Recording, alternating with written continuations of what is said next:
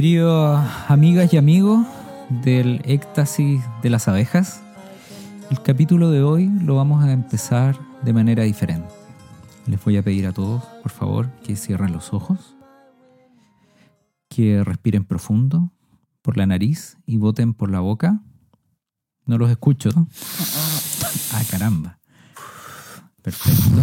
Respiren cada vez más profundo, largas esas respiraciones. Y ahora los quiero invitar a ir a un lugar especial. Viajen a un lugar donde fueron felices. A ese verano en la adolescencia, a ese lugar en la infancia. ¿Están ahí? ¿Llegaron? No, no. ¿Se puede no, hablar? pues no. La ¿Se idea es que hablar? no, pues. Ah, perdón, perdón. Están ahí. Perfecto. Ahora, miren a lo lejos, detrás de una colina, al lado del arco iris. Ven a alguien, ven a alguien que viene caminando hacia ustedes. Es alguien a quien ustedes quieren mucho. ¿Ven su rostro? ¿Ven su rostro? ¿Ven quién es? Sí, es él. ¿Quién eligieron? ¿Por qué lo eligieron? Y miren, trae algo en sus manos. Es un regalo. Es un regalo para ustedes. Ahora les pido por favor que abran, abran sus ojos y cuenten cuál es ese regalo. Oye, Sí, ahora se puede hablar o no? Sí. Me, me ¿Cómo dio que? risa porque yo me estaba imaginando el lugar, el, lu- el lugar feliz, ese no sé. Claro, vi a, mi, vi a mi perra por la manda, la que se murió, y me traía algo, pero en un momento tú dijiste, Ah. y lo ven a él. ¿Y, quién es? y, y me, y me cagó toda la ilusión, po, ¿Quién es él? ¿El creador? ¿Quién es él? ¿Por qué dijiste Sí, es verdad. eso? Y- Creo que es demasiado conductista tu, tu. Yo me dinámica. estaba imaginando a Pilar Sordo. Le- sí, Pilar Sordo, po. ¿no? Pilar Sordo, pero al, decir él, como que no nos condicionó a otro. puta, a- ya, hagámoslo de nuevo. Oye, No, no.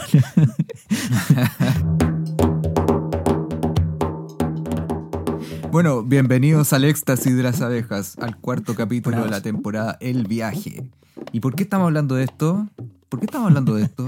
¿Qué fue eso, Pablo? Que, bueno, en la, en la temporada del viaje, la idea es que cada capítulo vamos hablando de distintas facetas que tiene el viaje.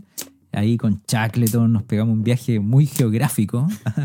Eh, Con Charleston. Charleston, exacto.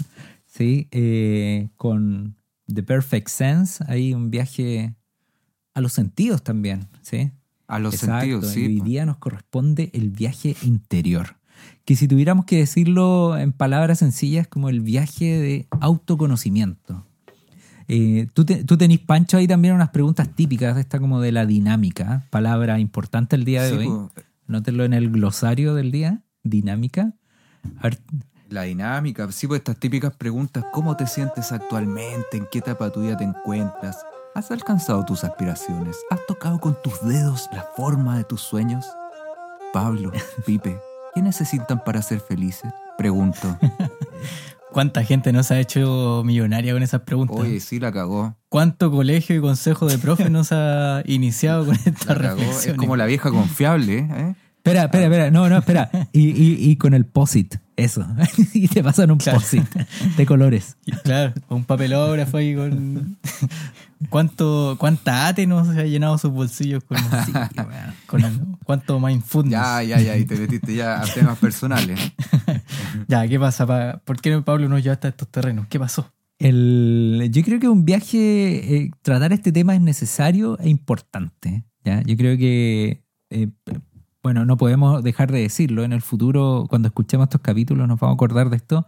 Pandemia, uno en la casa y tratando de encontrar como cuál es ese, ese refugio, ese lugar donde uno puede estar solo, porque es difícil hoy día estar solo. pues, hoy día en sus casas ahí, encerrado, cuarentena, está difícil. Así que el viaje interior, el viaje hacia uno mismo. Yo creo que vale la pena. Eh, Es loco que cuando uno hace, porque generalmente la, la población en general, no se, en, en- en Occidente al menos, no sé en otras culturas, pero no se suele meditar mucho. Por ejemplo, igual se recomienda, si fuera de broma, como meditar, no sé, 10, 15 minutos al día y eso supuestamente te va a hacer súper bien en tu vida, ¿cachai? pero, pero ojo con Pero- eso, porque eh, te Mm. hace bien. eh, yo creo que ahí el, el Pipe nos va a complementar esto, pero es como te hace bien porque te convierte en alguien más productivo, pues, ¿cachai? Te hace más lúcido para estar más pendiente de tu pega, de tu trabajo, ser un mejor ciudadano. Eh, puta, ¿y hasta qué punto meditar? Tenemos que reactivar la economía. Sí, o sea, y para eso medite. Una cuestión así. Claro, para reactivar la economía. Claro, está vendida esa, esa meditación como, un, como una suerte de remedio para, para momentos como el que vivimos ahora. Está- está- es, es como un deber de las personas encontrarse a sí mismas para poder seguir produciendo como corresponde. Claro, claro. Bueno. Absolutamente, sí. O incluso de, de aquí me va, me va a poner bien, bien Jung Chulhan, que está bien de moda. Bien- Tengo mis bien reparos, pero, pero ¿Filósofo? el filósofo alemán surcoreano. Y, y claro, él básicamente lo que Qué- dice qué es rara que- mezcla esa. rara alemán, mezcla. Sí, pero es un filósofo europeo y básicamente funciona en, eso, en esas categorías. Medio copioncito en algunas cosas, pero bueno, en fin, ese es otro tema. Él propone, él propone en general que pasamos de una sociedad como disciplinar a una sociedad del rendimiento. ¿Qué significa eso? Que pasamos desde que de- desde, desde las estructuras de, sociales donde nos, eh, nos oprimían y nos explotaban para conseguir ciertos frutos de trabajo, qué sé yo, disciplina, orden, determinaciones de lo normal, etcétera, a una sociedad del rendimiento donde nosotros somos nuestros propios explotadores, somos, eh, somos em, ¿cómo se llama? Verdugos y, y esclavos al mismo tiempo. Ah, ya. Somos quienes, somos quienes nos, nos ponemos nuestras propias trabas. Se supone que eh, no tenemos nadie que nos está, nadie que nos está obligando a, a actuar como queremos serlo. Somos nuestros propios jefes, el emprendedor es su propio jefe, ¿cierto? Y también, Y- clichémente hablando, somos nuestros propios enemigos. Se dice, mucho, eso. se dice mucho eso también. Ah, bueno. Claro. Mm. Y somos nosotros Mm. quienes nos empezamos a, exigir a nosotros mismos, nos pedimos rendir en todos los planos. Y como eso es imposible, se genera una frustración, una depresión, toda Mm. una, toda una, él lo llama así, dicen un infarto psicológico o psíquico, no me acuerdo cómo, cómo- cómo es la palabra exacta. Y, y en ese plano, en ese contexto, yo creo que la- el, el viaje interior, el autoconocimiento, la autoayuda, es como, es como el, el, el, el placebo que viene, que cae de cajón. Es la Supradim, la, Entiendo las que nuestra conversación de hoy día, que, claro, la vitamina C. Nuestra- Nuestra conversación hoy día a lo mejor, a lo mejor va a buscar el viaje interior en un plano un poquito distinto o intentar entenderlo un- de un modo más, más correcto, si se Claro, quiere. No sé. claro. Una pregunta importante que me surgió ahora. ¿Es importante el viaje interior? ¿Vale la pena un viaje interior? ¿Vale la pena parar cinco minutos de nuestras, entre comillas, ajetreadas vidas Mm. como para, para eso? No sé. Es- una buena pregunta porque, mira, yo también preparando el capítulo eh, me hacía esta, esta pregunta así como, ya, viaje interior, uno transita dentro de uno, pero ¿qué es lo que hay dentro de uno? po? ¿Qué es lo que encuentra? Y yo creo que lo primero que uno encuentra Mm. es caos, es caos, porque dentro de uno cohabita, coexisten una multiplicidad de voces, ¿cachai? Dentro de ti está la voz de tus papás, de tus amigos, de tus héroes de infancia, de tu polola, de tu esposa, y todas esas voces terminan constituyéndose como el yo, pues, ¿cachai? Y, y es difícil, es doloroso darte cuenta que, que dentro de ti hay caos, hay muchas voces. Entonces, yo creo que lo primero que vale la pena decir es que este viaje interior vale la pena y, y en un comienzo probablemente va a ser doloroso. ¿cachai? Eso es lo primero que, Mm. que me interesa decir. Sí, igual es verdad que tenemos hartas voces que nos constituyen como personas, como las personas que somos en el presente. Mm. Todas esas voces, ya sean buenas voces o malas voces. Y eso, Sí. y eso esas vo- esa, mm, no sé, esa, esa oreja que le prestamos a esas voces, ese reconocimiento del caos, ese viaje interior finalmente, en general es una experiencia un poco eh, de, de choque al comienzo. Eh, no sé, todas las terapias en esos términos, el, no sé, el mismo psicoanálisis, la- el, el uso de la ayahuasca, siempre son eh, exorcismos de nuestros propios fantasmas, es el enfrentarnos a, nuestra, a nuestro pasado también. Mm. Entonces, en, alguna, en algún sentido, eh, nosotros normalmente estamos haciéndole un poco el quita al caos y enfrentarnos a él, yo creo que siempre es una experiencia traumática que te- obviamente trae, trae, trae esp- esperamos en general provechoso, pero no es fácil. Claro, y en Por lo tanto, la autoayuda, como claro. este conocimiento interior, buena onda, buena onda, qué rico, buena onda, Eso, vamos buena onda eso, eso te iba a decir, pues, en contraposición al, al viaje interior que te vende esta gente, pues esta gente de la, no sé, la Carmen Tuitera, el, el weón a tu poder, es como empodérate a ti misma, o la Pilar Sordo, que tantas veces hemos hablado, pero como tú decías, el viaje real interior requiere una cierta... eh, condimento, catarsis, un condimento de, de- de dolor o, de confusión, ya, no digamos dolor, ¿cachai? Pero Sí, digamos sí, sí, desconcierto, eh, sí, incertidumbre o, o- o este dolor de, de- de- de no reconocerte o de empezar a darte cuenta que, que tú estás constituido de esas múltiples voces, de que el yo al final está súper escondido o de que tal vez no hay un yo y, y debe ser duro, po. Es duro darse cuenta de eso. Imagínate un adolescente haciéndose estas preguntas, Dios mío. ¿cachai? Y bueno, de ahí adolescente, de adolecer, de padecer. No, no viene de adolecer.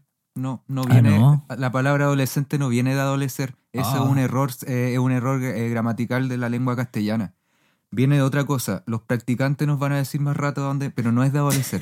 Eso te lo, te lo doy por seguro. Espera, El eh, adolescente no adolece. No, no, no, no. Yo- a, yo a te- pesar de que adolece, pero no, no, no viene de ahí. Bueno, yo tengo a los, ado- a los practicantes aquí en- eh, eh, apagando el incienso, a- apagando el incienso porque ya me tienen la, mi habitación aquí pasada de incienso. Y, y se, se están poniendo los zapatos porque uno de los requisitos era estar sin zapatos para este capítulo. Para este Exacto. tema, meditar y poner música hindú como la que suena ahora, Exacto. con la cítara. Bueno, ¿y, ¿y qué papel entonces juega? Porque acabáis- el Pancho acaba de decir la meditación. ¿Qué, ¿Qué papel juega la meditación en este viaje interior? Puta, que... O sea, yo creo ¿Qué que... sería ahí un, un vehículo? O sea, la meditación como este, este, este constructo idealizado de las películas, así como que te sentáis debajo de un árbol sobre la flor de loto a meditar.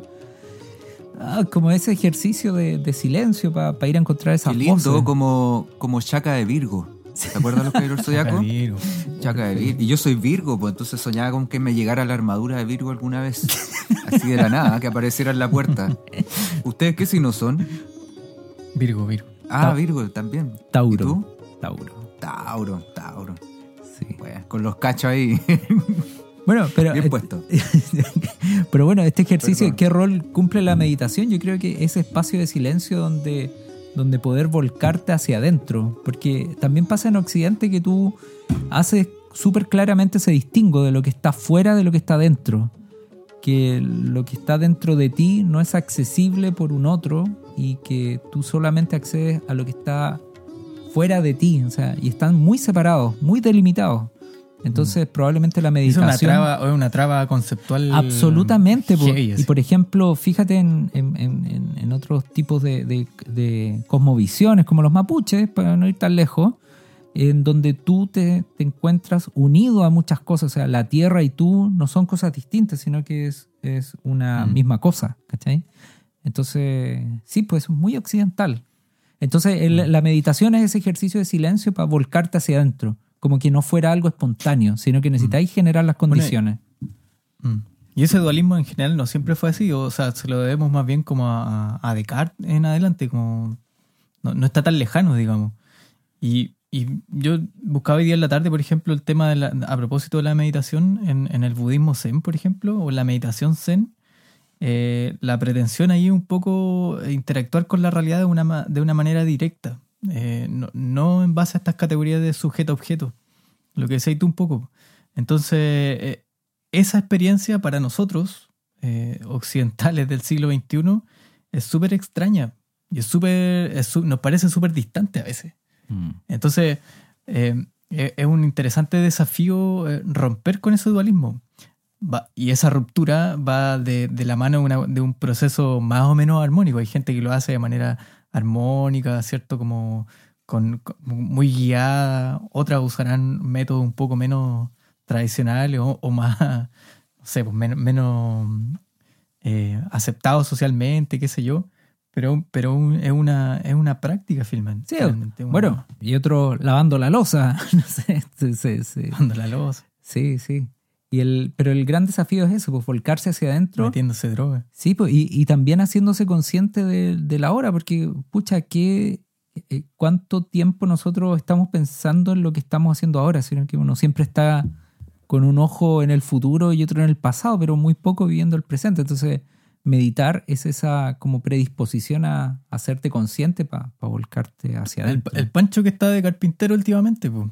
Yo creo que, que hay harto de meditación Ah, bueno. ahí. No sé si ya lo hemos repetido harto, como la, la meditación como en movimiento. En, el, en el hacer un mueble me imagino que hay, un, hay una experiencia directa con la realidad eh, donde no queda en suspensión el pensamiento, pero, pero está volcado a hacer esa actividad y no otra cosa. Así a, a los señor Miyagi limpiando los vidrios, ¿cierto?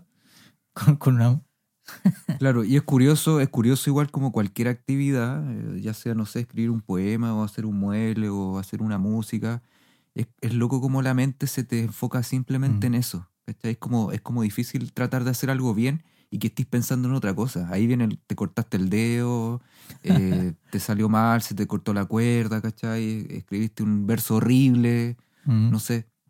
Em, y es loco como tu mente se, se, se... Sí, no lo había pensado ahora que tú lo decís, Pipe.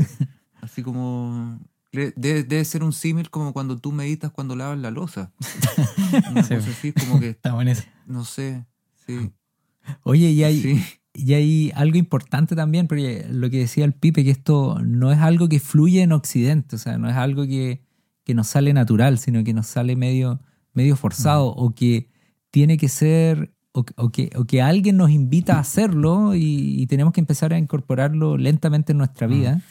Y, Lo que pasa, claro, y, y como en Sí, sí, sí. Occidente, eh, por ejemplo, no sé, po, como los Beatles, que en su momento para nosotros Oriente estaba tan lejos, y pucha, y los Beatles se pegaron ahí su viaje místico y, y sin quererlo trajeron toda esta fuerza de- del yoga y de la meditación y los grandes maestros. A ver, tú, tú, Pancho, un gran seguidor ¿Será, de los Beatles. será, sí, pues será que son modas. Por ejemplo, claro, tú to- eh, tocaste el tema de los Beatles y en, en el año 67, 1967, mucha gente famosilla, bueno, no famosilla, famosa, Muy. eh, eh, muy famosa, actores de cine, músicos, se fueron a la India a seguir a este Maharishi no sé cuánto, al río Ganges y toda la weá, ¿cachai? con la meditación trascendental a través de, la, de los mantras. eh, y se, se fue una moda que, por lo menos para los Beatles, duró como un par de meses, ¿cachai? Y después dejaron la weá y volvieron como al rock and roll y ya está, chao. Solo George Harrison se quedó pegado como en el, en el tema de la meditación y la cultura in- india. No hindú, porque hindú es la religión. Es una aclaración que descubrí hace poco. Los indios. Es que, claro que lo pasa, la palabra indio está como, como está súper, eh, ¿cómo se dice? Eh, para nosotros estereotipada, claro, como, ah, este bueno es indio, ¿cachai? Como algo malo. que, que horrible también esa wea, pero son, bueno. Sí, la- hinduismo. Entonces fue una moda del año 67. ¿Será una moda ahora también esta weá de la meditación? Porque ¿quién medita? ¿Quién, quién escucha música hindú? La gente Bueno, con, con recursos y es, económicos. y es una moda po. útil, es una moda útil que te hace más productivo, que te hace más, eh, más lúcido para puta quedarte ¿quién tiene trabajando hasta más tarde. Pero que esa es la weá. ¿Quién tiene acceso a esto? ¿Cachai? La gente que tiene más. Pero es que, más es, que es un po. marketing también. Sí, pues. Es un marketing porque tú también tienes que vender una imagen de armonía. Entonces, Eso, eso. Te venden, te venden un Mm. estilo de vida. Y, y- y, por Esa ejemplo, no sé, uno en- en- o ahora en, en medio de la pandemia ve mucho, no sé, en Instagram, por ejemplo, mucha gente haciendo yoga y grabándose. Y uno podría legítimamente preguntarse, bueno, ¿dón- ¿dónde, ¿de qué está pendiente, digamos? Eh, ¿Qué está haciendo?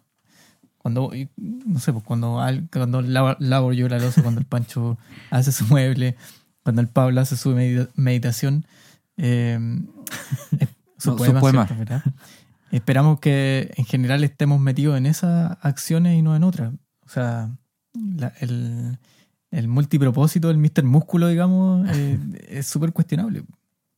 O es dudoso al menos.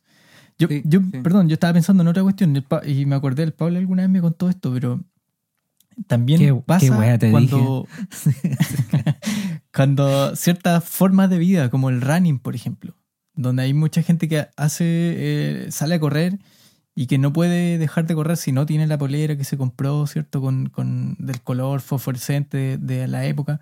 O eh, eh, sale a correr para hacer negocios mientras corre con otra, hablando de los negocios con otra persona. Hay ta- también hay todo una, mm, una- un bienestar físico, emocional que está eh, al servicio de otra cosa. No sé, pensaba un poquito en eso. En general, como que eh, como, el, como el desprendimiento, no sé si el desprendimiento es la palabra, pero como que la conexión con uno mismo no, no debería, creo, ir asociada a otro propósito. Como que el viaje interior no, no debería tener un- una... Ah, te- de- debiera tener un fin en sí mismo. Claro, sí, no es un medio Sí, para otra sí. cosa, ¿verdad? Pero igual tocaste el tema del running. Perfecto. O para, hacer- o para hacer negocio. Pues tú, Pablo, tú me contaste alguna vez eso, ¿no? El Bueno. running es una buena instancia para meditar. No sé si, No. no, sé si ustedes han pero para hacer negocios como también como medio rebuscado, ¿no? Porque generalmente la gente sale, o sea, o tenéis que ser un weón que sale así como todos los días y muy bacán como para poder correr y poder hablar, po, no. Generalmente uno, sa- uno sale a correr y, va, y va hecho mierda, po, Sí, weón. con respirar ya es bastante difícil. respirar ya, ya listo. Sí, pues. sí, entonces no me imagino así como corriendo y como hablando así como, sí, bueno, vamos a weón".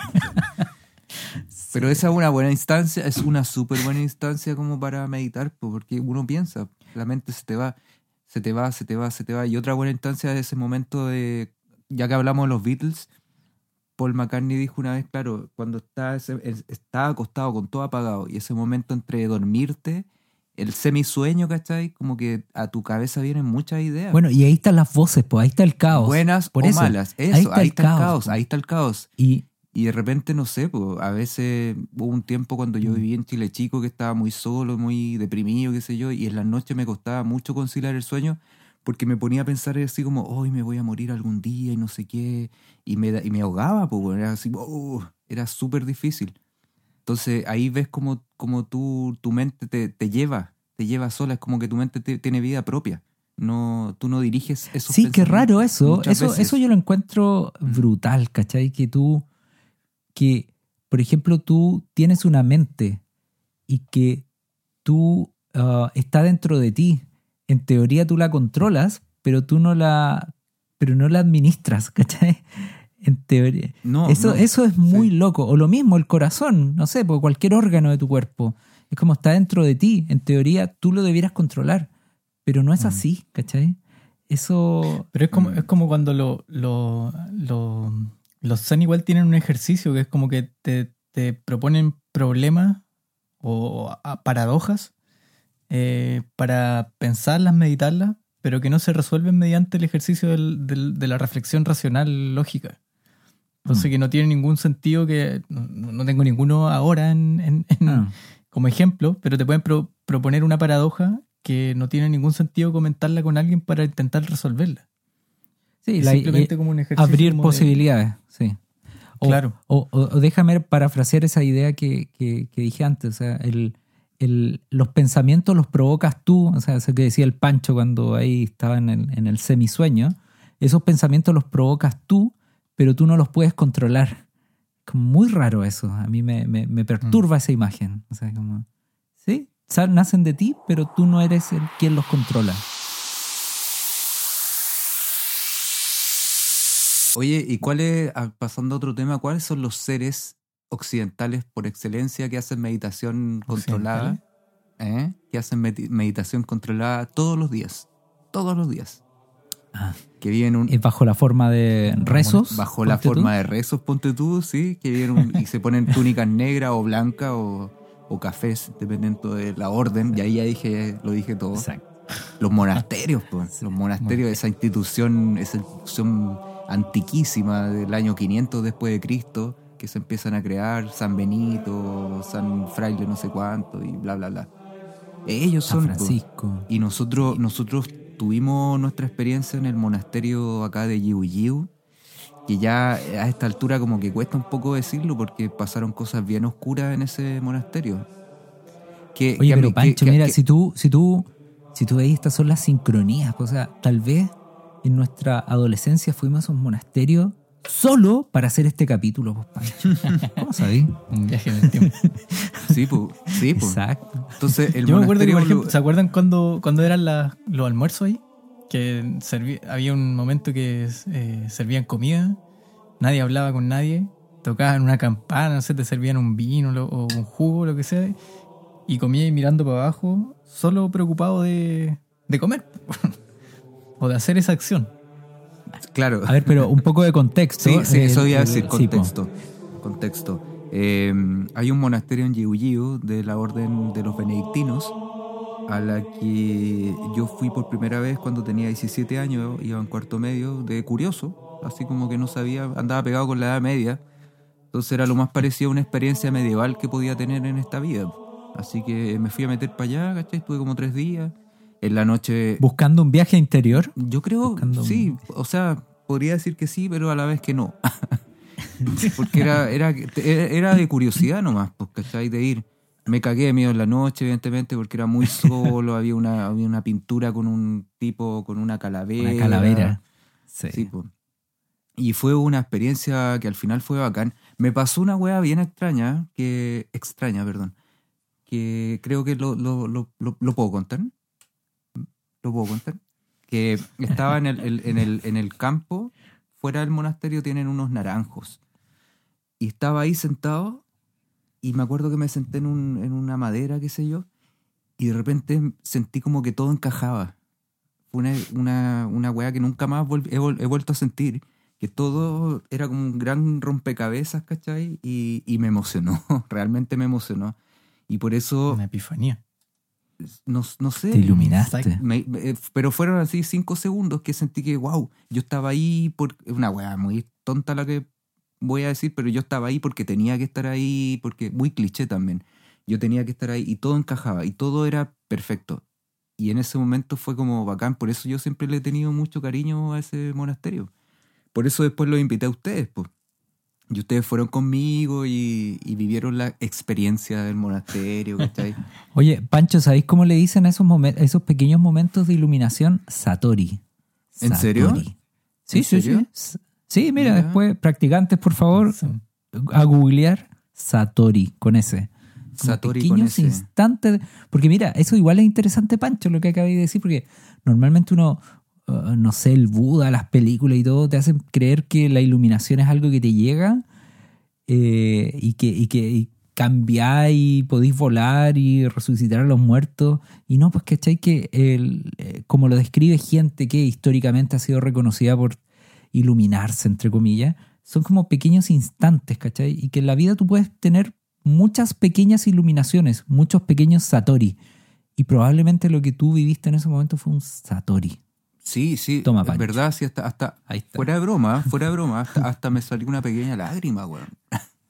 Sí, fue muy, fue muy potente el, el momento.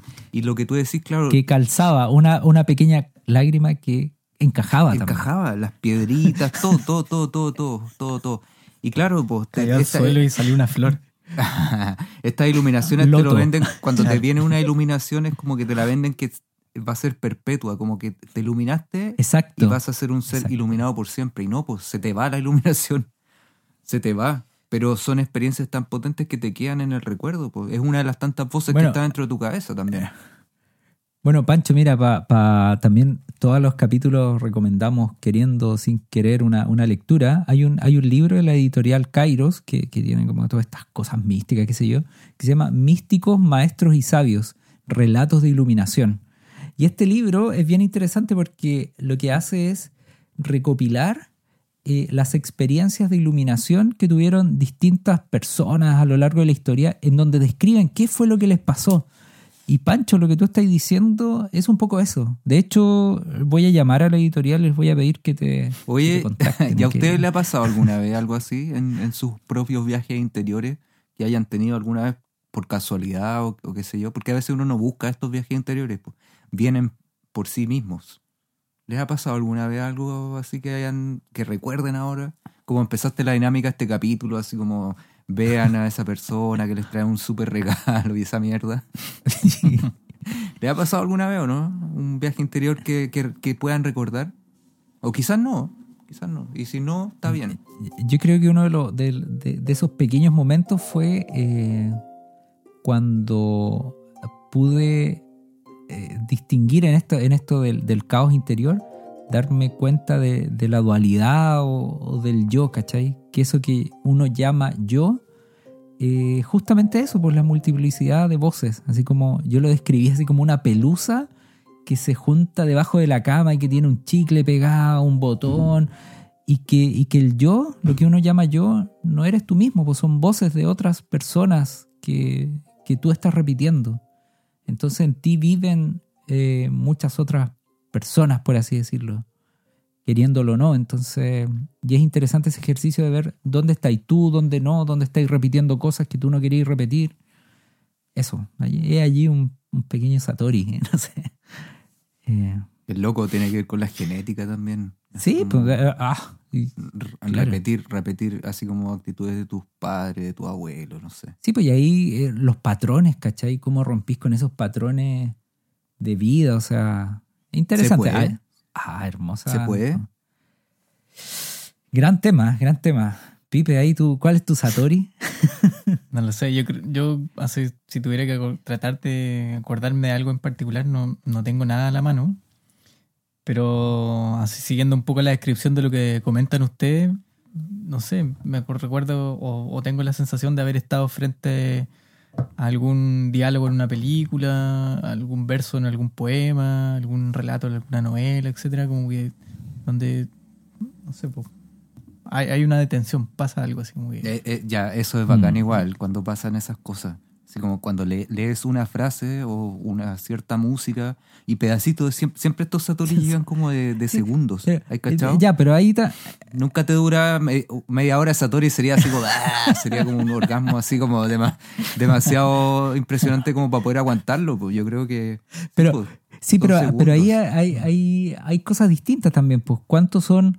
Eh, me, me, da la impresión de que Satori son aperturas muy grandes de mente eh, versus esto que, que, hay momentos en que tú sientes que alguien es capaz de decir algo que tú tenías ahí atorado, pero que alguien lo dice muy bien. Y yo creo que muchas veces ese verso, esa canción, eh, es capaz de expresar algo que tú no podías decir. Yo creo que... Oye, sí, sí, sí, sí, sí, absolutamente. ¿Se acuerdan en sobre Héroe de Tumbas cuando... Ya hablamos de este libro, pero es que es un libro al que siempre hay que volver también. Eh, cuando alguien, un personaje en el cuento, en, la novela, tiene un, momento tan fuerte de dolor que dice... Se ríe. Y se ríe, es como entre risa y llanto, es ese sonido que solo pueden emitir los seres humanos.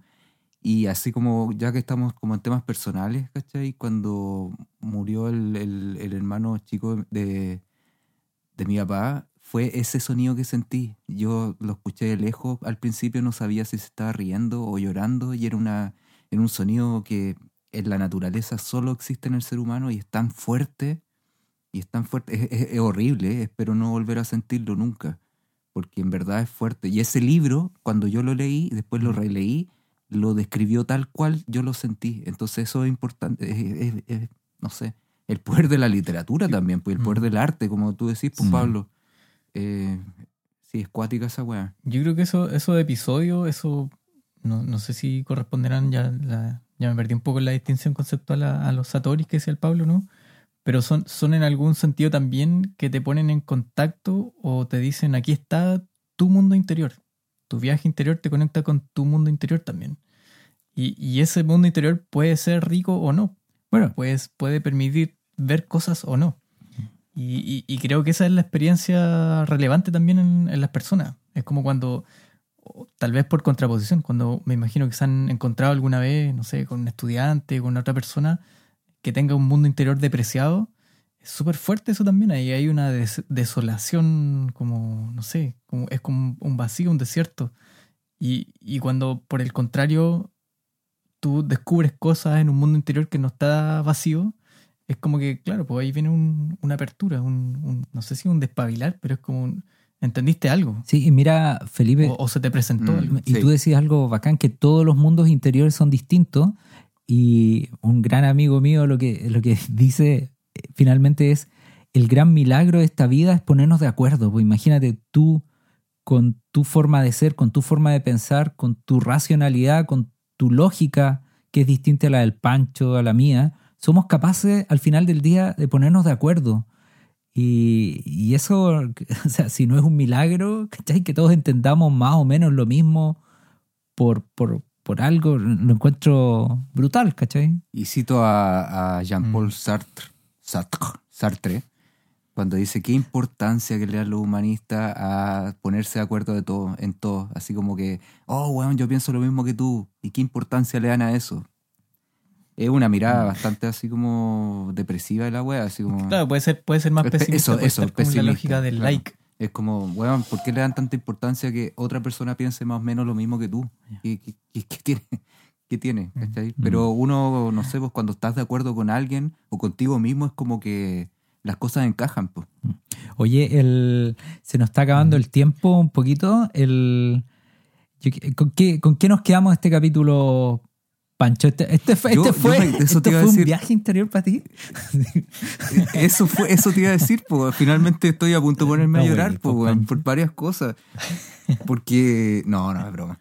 No, pero eh, sí, ha sido como recordar cosas, ¿cachai? Como sacar a, a- a la superficie Develar. temas que generalmente, generalmente uno no habla. pues, nosotros mismos cuando nos juntamos hablamos de cómo te va la pega, que el colegio, que la cuarentena, que la weá, que no sé qué.